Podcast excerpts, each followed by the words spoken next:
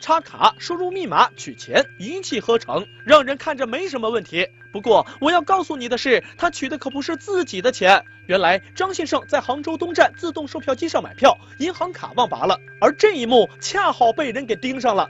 他本来想去人工窗口买票的，然后一看队伍太长了，他自助去买。现在嫌疑人走过去了，然后他这时候第一个动作就先把卡拔掉，然后装装作样子在这台机子上操作了两下。男子捡到银行卡后，顺利的在旁边的提款机上取走了三千元。